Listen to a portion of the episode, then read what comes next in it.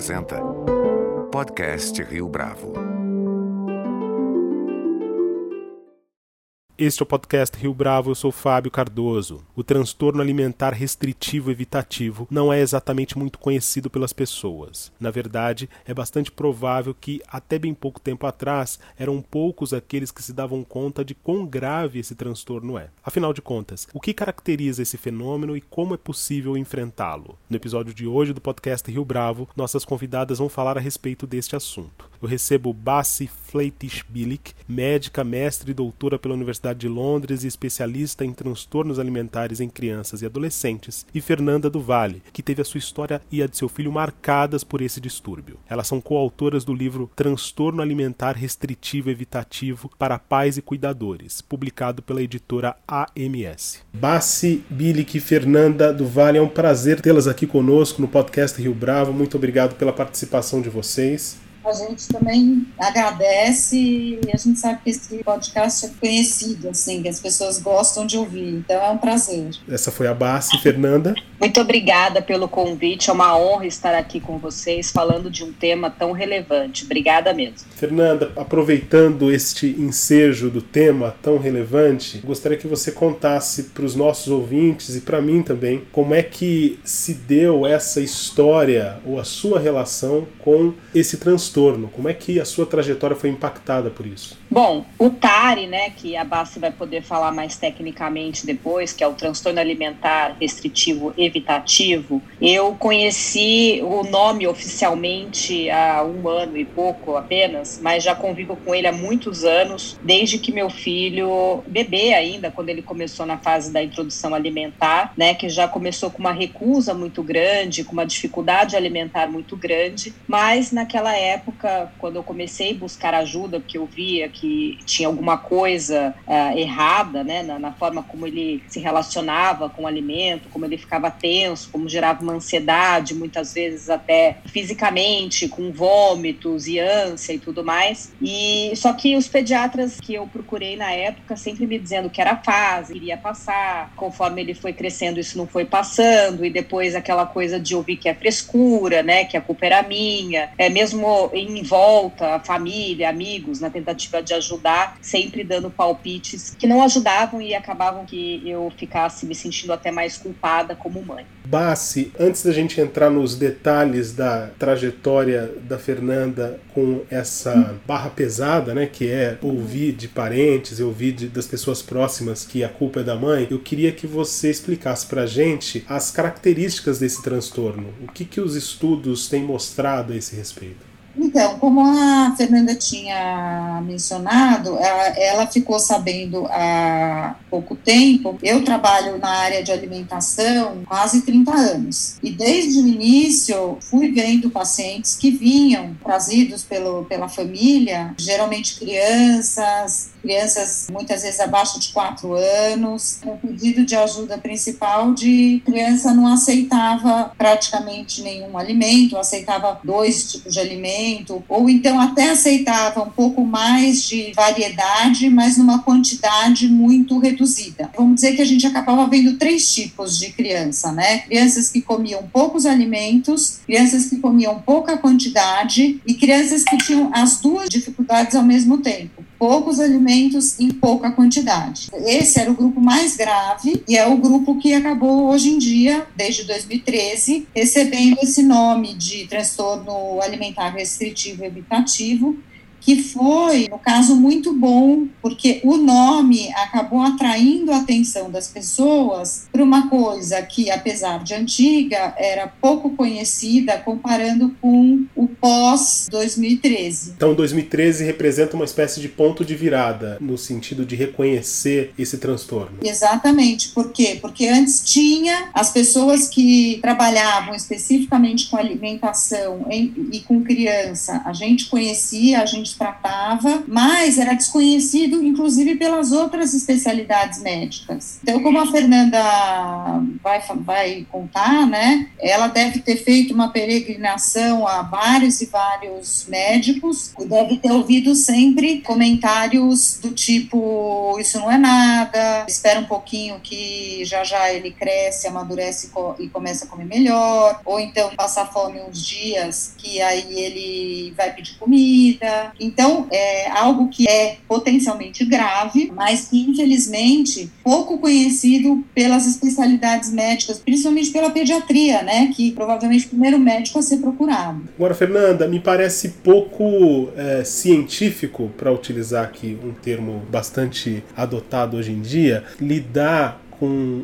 um transtorno como esse, com essa gravidade, né? E mesmo com o drama de uma mãe dessa forma, do tipo dizendo coisas do tipo, isso vai passar. Queria que você contasse pra gente como é que foi enfrentar esse estigma de um transtorno que não era nada reconhecido. Como foi lidar com isso quando foi a sua vez, né? Parece que o peso é, é ainda maior. É, sem dúvida. E mesmo tendo sendo, é, quando foi reconhecido em 2013, né? A minha, a minha caminhada aí começou em 2012, 2013 13. E aí, assim, não é que foi reconhecido e, ah, então agora todo mundo sabe o que é, então vamos lá e vamos diagnosticar. Até hoje, né, a gente está falando aí em 2020 para 2021, mesmo com o diagnóstico oficialmente no DSM-5, a gente ainda encontra muitos poucos profissionais, né, que sabem o que é e sabem é, diagnosticar e encaminhar de uma forma correta. Então é muito complicado porque isso assim, eu estou nos Estados Unidos há seis anos e mesmo aqui nos Estados Unidos, né, que aqui é ARFED, que é conhecido, né, esse transtorno, também é muito pouco reconhecido ainda. Então, assim, imagina eu há sete anos, oito anos, nove anos atrás, indo atrás disso e, e depois estudando até para escrever o livro, né, mesmo como mãe pesquisando, é, eu percebi que eu na minha infância tive tinha sinais já de TARI e, e depois eu na idade adulta, na adolescência, idade adulta, eu desenvolvi anorexia. E eu fui tratada como uma criança como chata para comer, fresca para comer. Então, assim, por isso que eu resolvi até expor a história do meu filho, que não é fácil você expor uma história que não é a sua, né, de uma criança, mas para trazer esse alerta à, à sociedade, à classe médica, né? Porque assim, uma coisa é a população não ter conhecimento, outra coisa é a classe médica, que onde, né, a gente vai buscar a informação, onde a gente confia naquele profissional e eu, eu busquei profissionais, inclusive fora do plano de saúde, paguei consultas caras, né, de profissionais renomados e não tive esse acolhimento.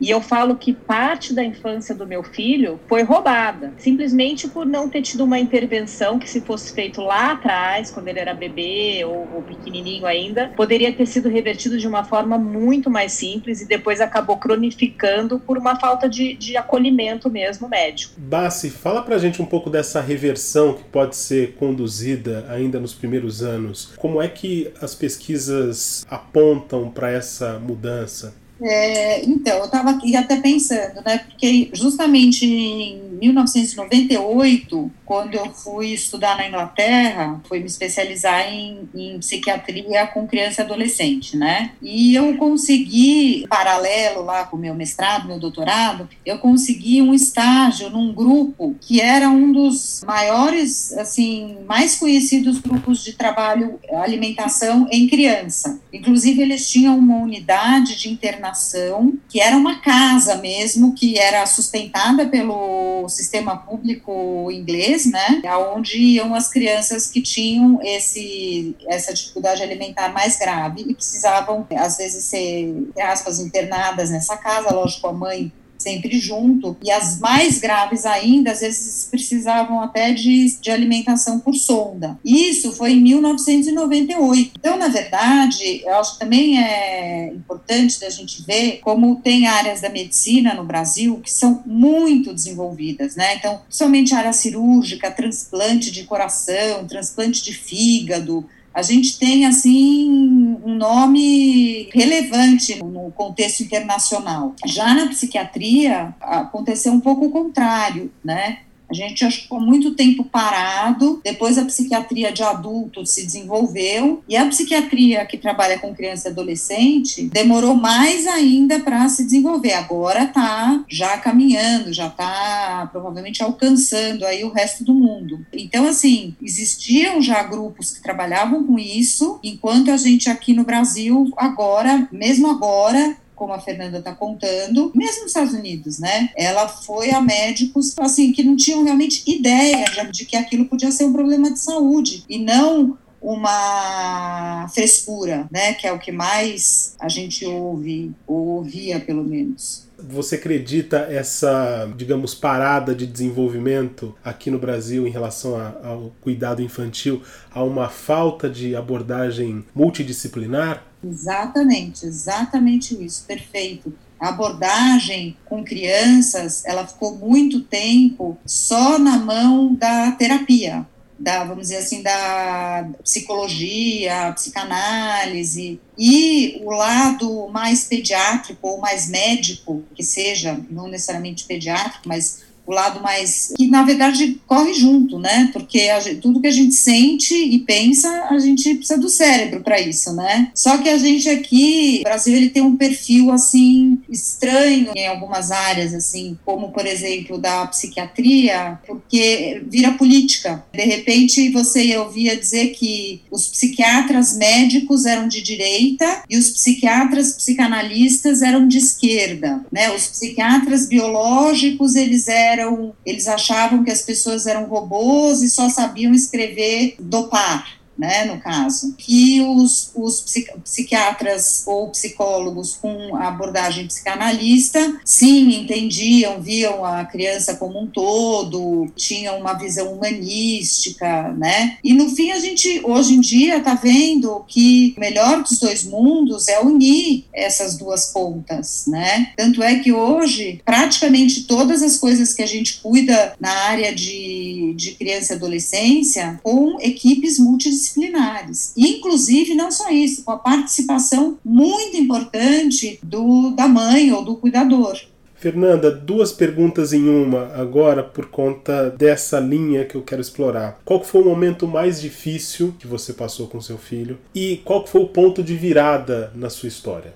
É, eu acho que é muito difícil falar em um momento, porque acho que foram vários momentos, né? Porque eu acho que esse desespero de você não ser é, acolhida e quando o coração de mãe, eu digo, eu costumo dizer para as mães que me procuram, né, que ela fala, ah, o pediatra tá falando que não é nada. Eu falo, olha, coração de mãe não costuma errar. Já os pediatras, eu tenho experiência própria que a gente já, né, não pode falar o mesmo. Então, é, eu acho que para mim os momentos mais difíceis, né, no, no plural, seriam esses de, de, de, bater nisso. Olha, tem alguma coisa errada e o pediatra me dizendo não, né, isso é coisa da sua cabeça. Ele está querendo chamar atenção, né, não ter essa, essa essa validação. E no caso do meu filho, que eu acho que é uma coisa muito importante, né? A Bas estava citando os casos mais graves, a internação e tudo mais. Só que existe aí uma, uma parcela de pessoas que têm dificuldade alimentar que não tem o baixo peso, que não precisa de uma, de uma internação. Então, às vezes, o pediatra olha, ah, tá dentro da curva, ah, então tá bem, né? Olha só a parte clínica. E não considera que existem questões emocionais, que comida envolve a parte social, que uma criança vai numa festa dos amigos e não consegue comer. Isso era muito difícil para mim, né? Conforme ele foi crescendo, de ir nessas festinhas e sentar junto com amigos e, e, e todo mundo comendo e só ele não, né? Esse constrangimento. E, e, as pessoas perguntam, né? Porque isso é uma coisa que, infelizmente, as pessoas reparam, né? E até tentando ajudar, ah, mas então você quer, quer, quer que eu vá buscar alguma coisa? Quer, ou vai na casa de familiares? Então, tudo isso, né? Toda essa cobrança, toda essa pressão era muito complicado e eu não tinha nada que justificasse isso oficialmente, né? Então foi muito difícil. E a parte que eu acho que foi o ponto da virada foi quando eu ouvi o diagnóstico oficial, né? O diagnóstico em si não cura, mas é essa coisa da validação, né? De olha, é, tem um norte para seguir. E, e aí também, depois de ter essa validação, eu passei por uma parte também um pouco complicada, que a Basta estava falando um pouco dessa questão de politicagem, e, e nós, mães, ficamos no meio disso, né? Porque, então, assim, ah, eu escolhi uma abordagem para seguir o tratamento, aí não deu certo, passei para outra abordagem. As abordagens, né, profissionais ficam discutindo e muitas vezes na frente da mãe, não, essa abordagem não funciona, essa é a melhor, essa que você fez errado. Então, assim, isso vai trazendo mais culpa ainda para a mãe. E eu brinco assim, eu acho que essas questões profissionais elas devem ser é, discutidas em congressos entre os médicos, mas não na frente da mãe, falando isso está certo, está errado, até porque eu, como mãe, na minha trajetória com o meu filho, não acredito em certo ou errado. Eu acredito no que funciona e no que não funciona, né? Aqui em casa foi assim, pelo menos. Então, eu acho que foram momentos assim bem difíceis. Eu tô com o diagnóstico oficial há dois anos, quando ele estava com sete para oito oito anos, só que eu recebi o que antiga, a, até chegar nesse diagnóstico ele foi é, tratado aqui nos Estados Unidos como seletividade alimentar, que já foi um passo, né? Aqui eu não tive o julgamento, como no Brasil eu tinha, de que era frescura e tal. Desde o primeiro momento que eu levei para o pediatra, que ele tratou como uma seletividade alimentar, que já é, não é considerado frescura, mas não tinha ainda o tratamento adequado para ele, né? Então, assim, eu poderia ficar aqui horas falando dos momentos difíceis, porque não foram poucos. Agora, Fernanda, dentro disso que você falou, houve nesses dias mais difíceis, nessas, esses encontros com os amigos que ele não conseguia se alimentar. Isso gerava nele algum tipo de ansiedade, mesmo tão pequeno? Ah, sem dúvida, né? E eu, eu, eu costumo dizer que a criança não deixa de comer porque ela quer. Ela quer pertencer, ela quer ser igual, ela quer comer o que o amiguinho tá comendo, né? Então, isso de que a criança quer chamar atenção e por isso não come, para mim não, não, não justifica esse tipo de comentário, porque evidentemente você vê, né, essa atenção quando começava já a parte de servir a comida. Aqui, é, no Brasil ainda disfarçava mais quando era buffet, porque nas festinhas aí a comida vai passando, né? Mas aqui a criança senta para comer no final da festa, todos juntos, o mesmo prato e tudo mais. Então aqui ficou mais evidente ainda. E até quando ele começou a crescer, da, das crianças em volta perguntando, né? Mas por que, que você não come, né? Então assim, é, a criança não quer ser diferente, né? É, é, para você aceitar ser diferente, isso exige uma maturidade muito grande que a criança não tem ainda esse cognitivo para achar legal ser diferente. Então, ele passou momentos com certeza de ansiedade, de tensão e constrangimento. Bassi, a gente está vivendo um momento bastante difícil neste ano de 2020. De alguma uhum. forma, é, esse isolamento social que no Brasil foi feito do jeito que foi feito, ele pode acelerar transtornos desse tipo? Para crianças, adolescentes é, e acho que para adultos também, né? Uma das principais, é, emocionalmente falando, uma das principais alterações que a gente vem observando é o aumento da ansiedade. E também casos até de pessoas ou, ou, jovens que desenvolveram depressão. Em ambas as situações, aumento de ansiedade e, e ou depressão envolvem comida, no sentido que uma pessoa que está com depressão, ela muito frequentemente pode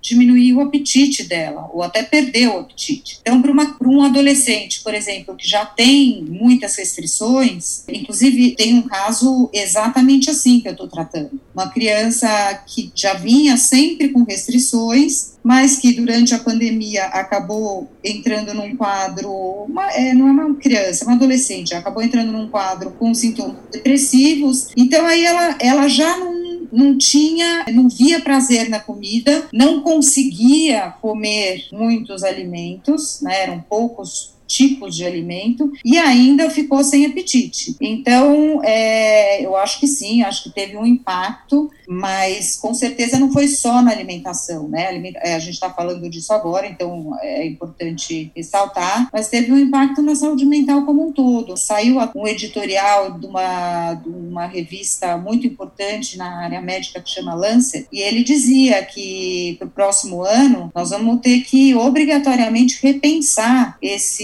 afastamento, isolamento para crianças e adolescentes principalmente, porque não tem como continuar nesse tipo de lockdown sem causar um grande prejuízo na saúde mental dessa turminha, né? Fernanda, eu queria que você contasse a importância do livro para você processar esse turbilhão de emoções e de histórias.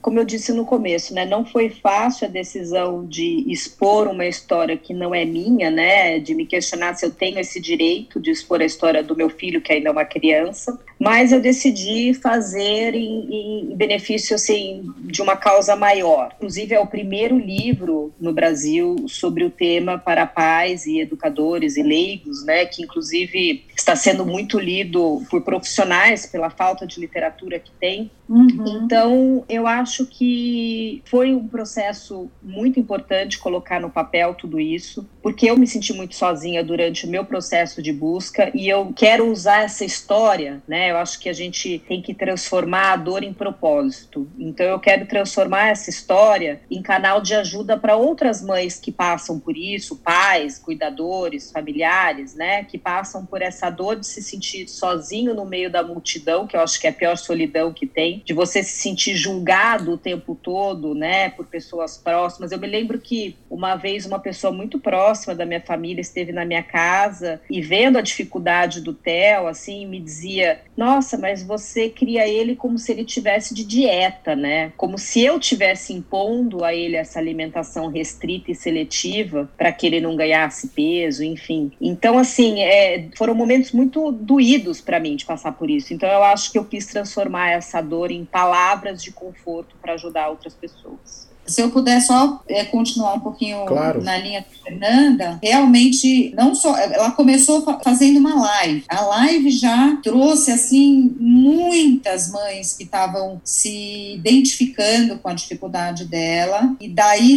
veio, surgiu a ideia do livro, e realmente é de enorme ajuda abrir a vida dela e do filho, porque é, a gente tem pouquíssimo material aqui no Brasil para orientação de pais ou cuidadores em todas as áreas né, da psiquiatria. Nessa área alimentar, é, a gente não tem, como ela falou, nem para os profissionais ainda. Então, é, o livro dela, que era para ser um livro onde a gente escreveu pensando no público leigo, ele está sendo muito utilizado pelos profissionais que tem, trabalham né, ou têm interesse nessa área. Né? Então, é, realmente é um benefício para a sociedade que a Fernanda fez e que a gente vê, é, por exemplo, na Inglaterra, uh, de novo, onde eu, na época eu estudava lá, via na BBC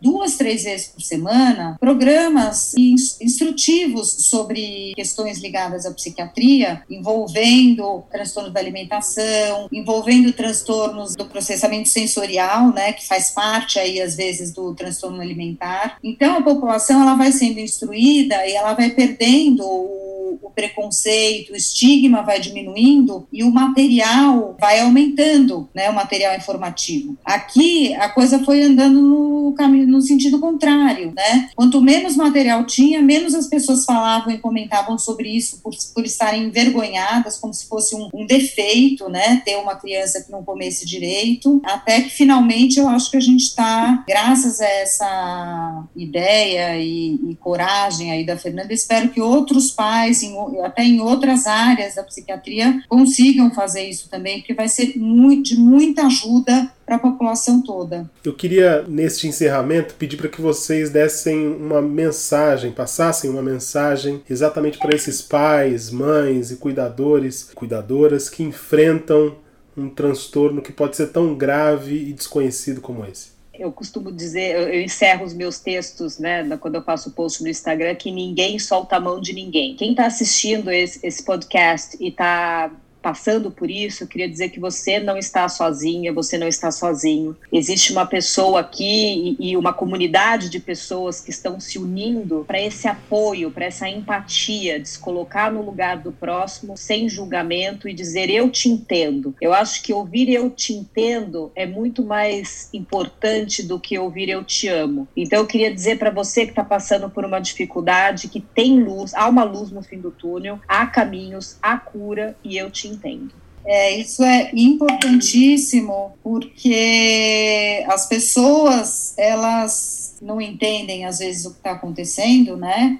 Até ouvir uma, uma Fernanda que abre a sua vida, né? E aí as pessoas elas se sentem assim diferentes é, pelo lado errado. Ah, se eu sou diferente, então eu sou errada. E aí a pessoa errada, ela vai, ela vai ficar quieta, ela não vai achar que ela pode falar e ninguém vai julgar. Ela vai cada vez mais para o caminho é, contrário ao caminho de encontrar ajuda. Quanto mais a gente conseguir ampliar essa divulgação de questões ligadas à emoção e ao comportamento, mais a gente vai ter o entendimento da população de que isso pode acontecer, de que isso é normal, entre aspas, né? E que nada mais correto e pertinente do que pedir ajuda. Bassi, Bilic, Fernanda, Vale, muito obrigado pela presença de vocês, pela entrevista, por esse depoimento tão importante